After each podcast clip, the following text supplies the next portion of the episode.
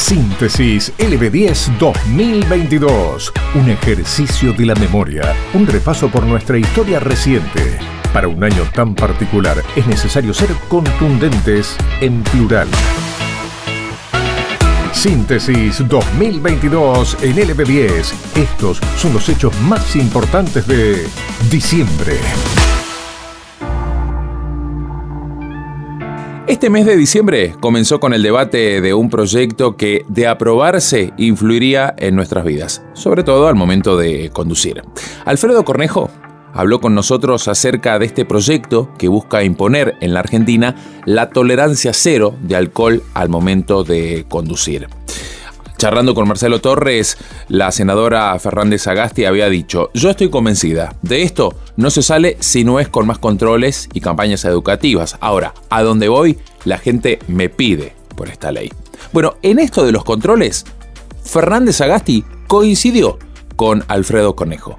Escuchá lo que nos dijo el legislador nacional ese alcohol cero suena muy bien, suena que se van a solucionar todos los accidentes fatales que hay en, las rutas argentinas con ese tema y la verdad que no es cierto. En primer lugar, porque hay pocos controles de alcohol en las rutas argentinas. Acá otra vez caemos al mismo lugar, que hay un problema de gestión y no de legislación. Hoy está prohibido manejar alcoholizado y sin embargo este, a todos los que nos están escuchando y tienen la oportunidad de andar por las rutas eh, argentinas eh, o anden por las 7, por la 40 o por, estoy seguro que, que a nadie lo han parado para hacerle el, el test de alcohol, ¿no? Este, mm. ni siquiera hay control.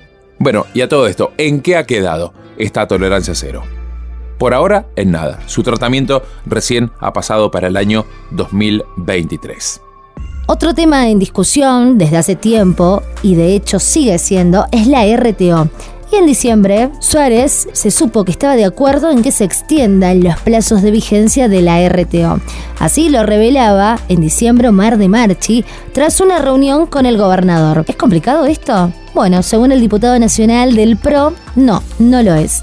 Escuchábamos a ver qué decía de Marchi. El gobernador está de acuerdo en lo que nosotros planteamos. No en la eliminación, que nosotros también planteamos que a largo plazo debe eliminarse, pero sí eh, para que en los cortos plazos se extiendan los plazos, pasar el vehículo cero kilómetro de 3 a 5 años en dos oportunidades, en dos veces, hasta los 10 años de antigüedad del vehículo, y a partir de ahí, en lugar de que sea anual como lo es hoy, que sea bianual, que sea cada dos años o cada tres años. Estamos de acuerdo, así que hemos quedado inclusive la semana que viene de tener una reunión operativa de trabajo para ver si es posible avanzar rápidamente con la, con la reforma de la resolución. Son plazos fijados por una resolución de la Secretaría de servicios de la provincia, ni siquiera un decreto del gobernador. El secretario en su momento, Natalio Mema, fue quien a sola firma estableció los plazos, la antigüedad, así que entendemos que de la misma manera, solamente poniéndose de acuerdo y cambiando números en una resolución, el tema entendemos que se resolvería. Bueno, básicamente estamos de acuerdo en que se mantenga el 0,5 de alcohol permitido. Así lo remarcaba De Marchi al pronunciarse contra el proyecto con media sanción y listo para el tratamiento en el Senado.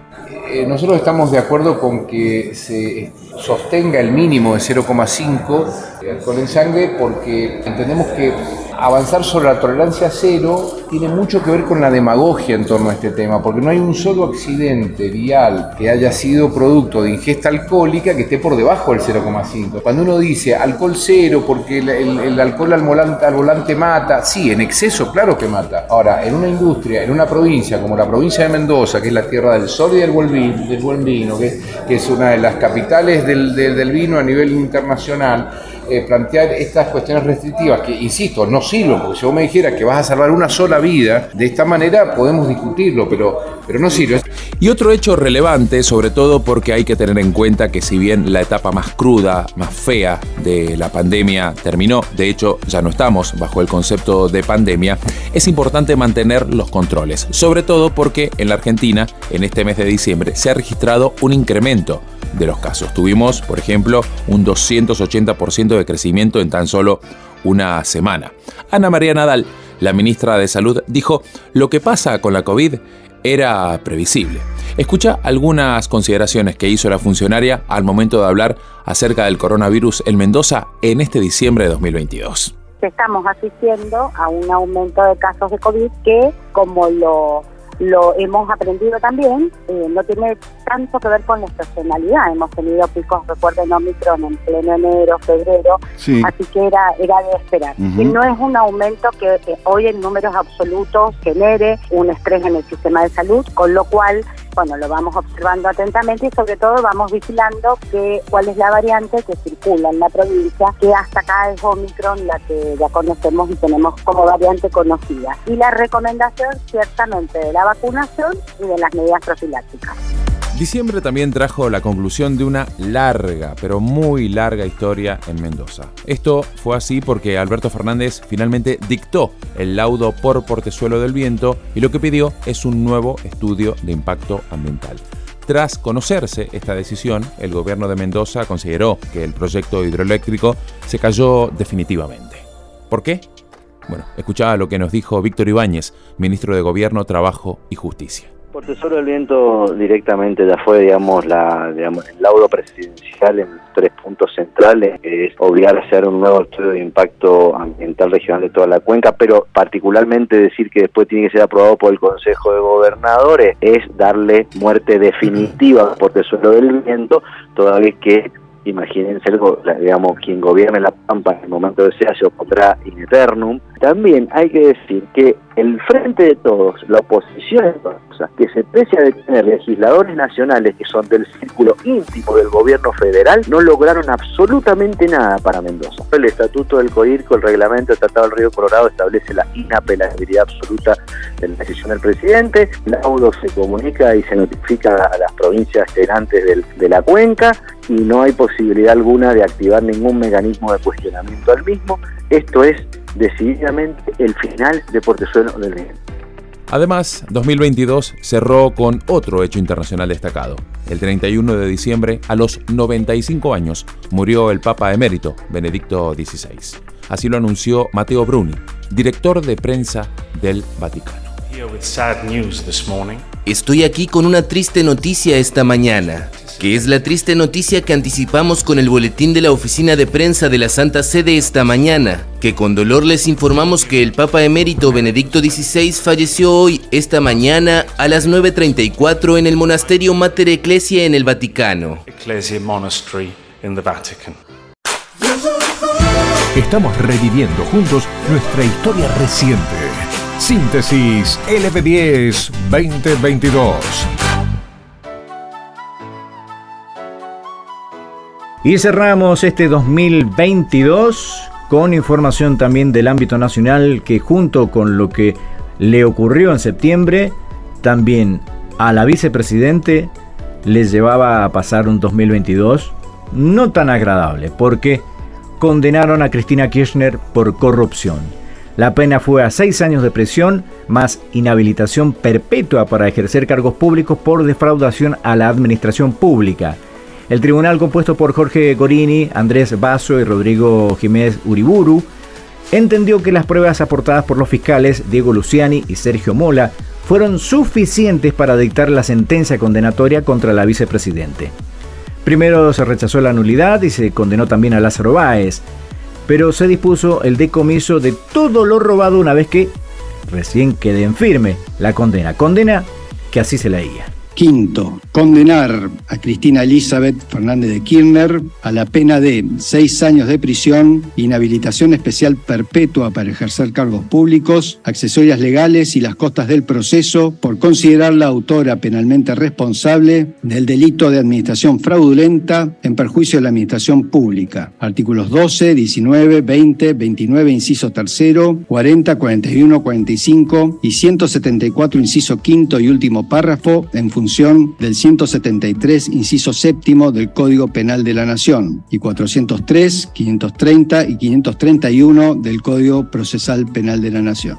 Y posterior al fallo, obviamente, como ya estaba previsto en ese momento, Cristina Kirchner habló y dijo, lo raro es que sea por administración fraudulenta, si no se pudo demostrar.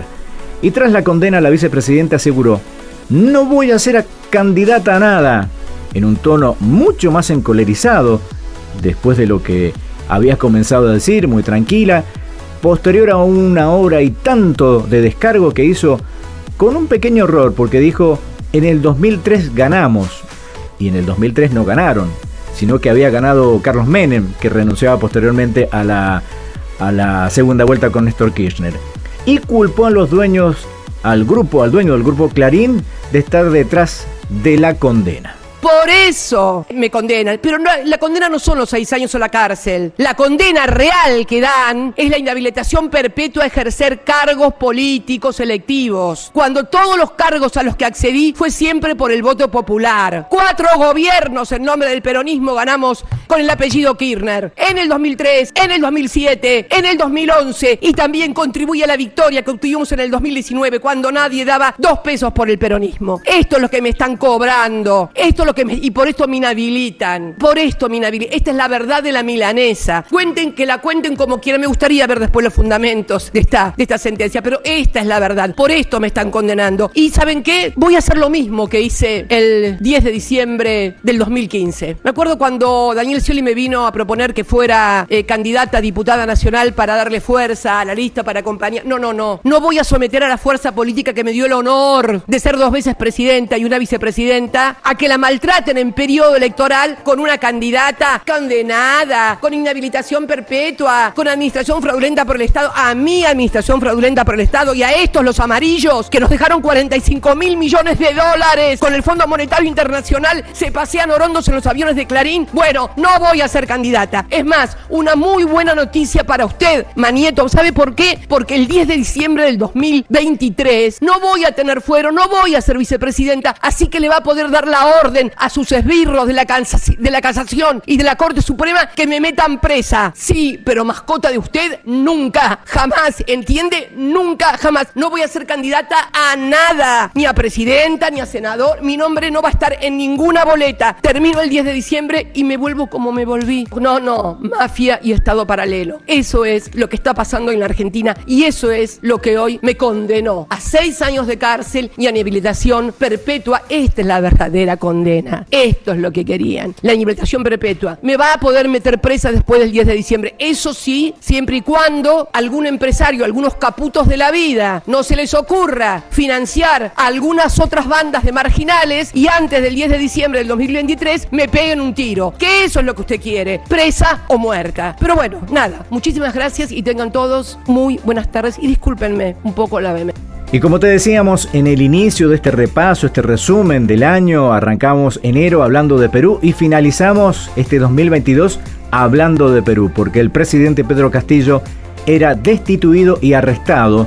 Fue luego de que él había resuelto disolver el Congreso de la República, justo cuando tenía que declarar por las acusaciones de corrupción.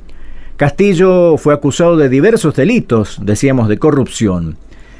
La corrupción supone ponerle precio a nuestro honor, decía la fiscal de la Nación, Patricia Benavides, tras el cierre del Congreso. En tanto, el Congreso peruano aprobó por unanimidad la destitución de Castillo por incapacidad moral y fue reemplazado por la vice, Dina Boluarte, quien aseguraba que Castillo había hecho un golpe de Estado. Posteriormente fue arrestado y se anticipaban las elecciones que estaban previstas para el 26 para 2023 en un acto inédito, se unen con el único propósito de hacer fracasar al gobierno para tomar el poder sin haber ganado previamente una elección. Esta situación intolerable no puede continuar. Por lo que, en atención al reclamo ciudadano a lo largo y ancho del país, tomamos la decisión de establecer un gobierno de excepción orientado a restablecer el Estado de Derecho y la democracia, a cuyo efecto se dictan las siguientes medidas. Disolver temporalmente el Congreso de la República e instaurar un gobierno de emergencia excepcional. Convocar en el más breve plazo a elecciones para un nuevo Congreso con facultades constituyentes para elaborar una nueva constitución en un plazo no mayor de nueve meses. A partir de la fecha y hasta que se instaure el nuevo Congreso de la República, se gobernará mediante decretos ley.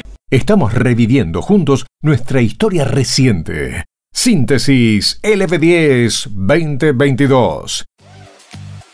A nivel deportivo, noviembre y diciembre estuvo obviamente marcado por el Campeonato del Mundo de Qatar 2022, con una participación argentina que fue impresionante, de principio a fin, de aquella derrota con amargura, con incertidumbre, con muchas preguntas ante Arabia Saudita en el debut a lo que fue el rendimiento del equipo posteriormente. Las victorias ante México y contra Polonia en la fase de grupos que le permitieron al equipo argentino además ganar el grupo C del Mundial, a lo que ocurrió después con los playoffs, la victoria sufrida hasta el final ante Australia, el triunfo por penales ante Países Bajos con un Divo Martínez fantástico en un partido que también, también nos marcó el cómodo triunfo con autoridad ante Croacia en semifinales y lo que ocurrió no hace muchos días, la victoria ante Francia en una final que también seguramente quedará para la historia. Argentina logró su tercera Copa del Mundo tras las obtenidas en nuestro país en 1978 y en México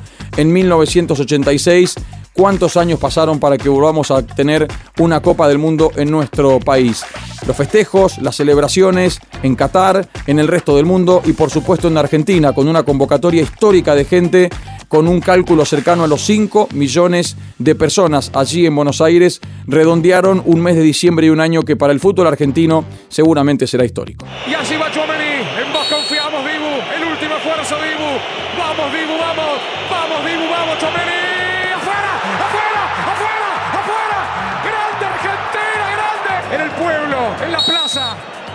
Montiel. Somos todos Montiel Gonzalo. Vamos. Montiel al arco.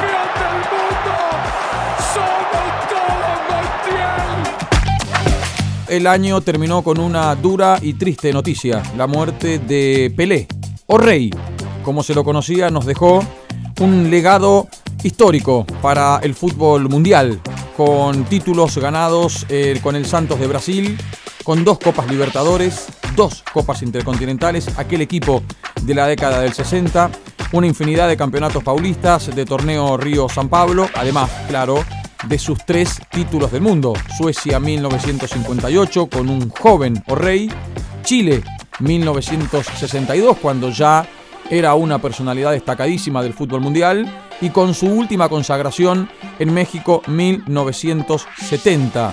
Marcó más de 600 goles, aunque la leyenda dice que hizo más de 1000, y dejó un legado para el fútbol mundial que seguramente nunca, nunca se va a olvidar. Otro de los hechos destacados del año 2022, la partida de Orrey uno de los más grandes deportistas que dio el mundo, que dio la historia y que lamentablemente ya no está entre nosotros físicamente, pero sí, por supuesto, en todos nuestros corazones. Síntesis LB10 2022. No sumamos noticias, contamos historias.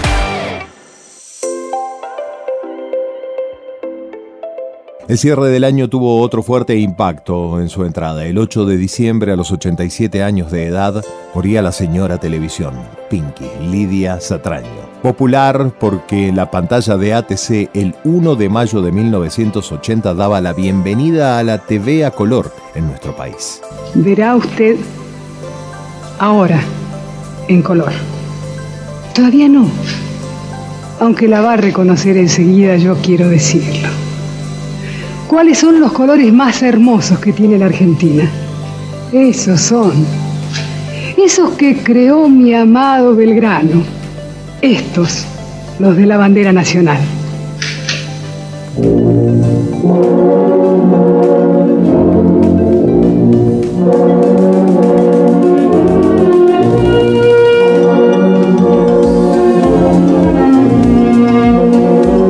Señoras y señores, He aquí la televisión en color. En el cine se estrenó la segunda parte de Avatar, El Camino del Agua, dirigida por James Cameron y claramente fue una de las grandes atracciones. Pero el cine argentino ya empezó a vivir en septiembre y hasta este diciembre un momento extraordinario. Argentina 1985, dirigida por Santiago Mitre y protagonizada por Ricardo Darín y Peter Lanzani, rompía los récords de asistencia en el cine, convirtiéndose en una de las películas nacionales más vistas durante este 2022. Igualmente es la película que puede ir a los Oscar para las películas de habla no inglesa. Habrá que esperar hasta mediados de enero del próximo año. Sin lugar a dudas, la banda sonora de todo diciembre en la Argentina y en el mundo es Muchachos, ahora nos volvimos a ilusionar. La canción que originalmente era de La Mosca y que un aficionado, Fernando Romero, puso nueva letra. Casi un himno para la Argentina campeón del mundo en el fútbol de Qatar.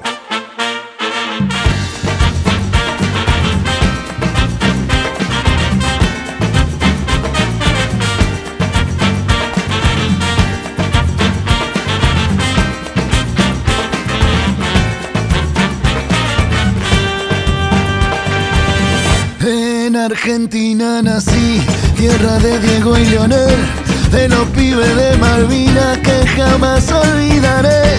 No te lo puedo explicar porque no vas a entender las finales que perdimos, cuántos años la lloré. Pero eso se terminó porque en el Maracaná la final color azúcar la volvió a ganar papá. Muchachos,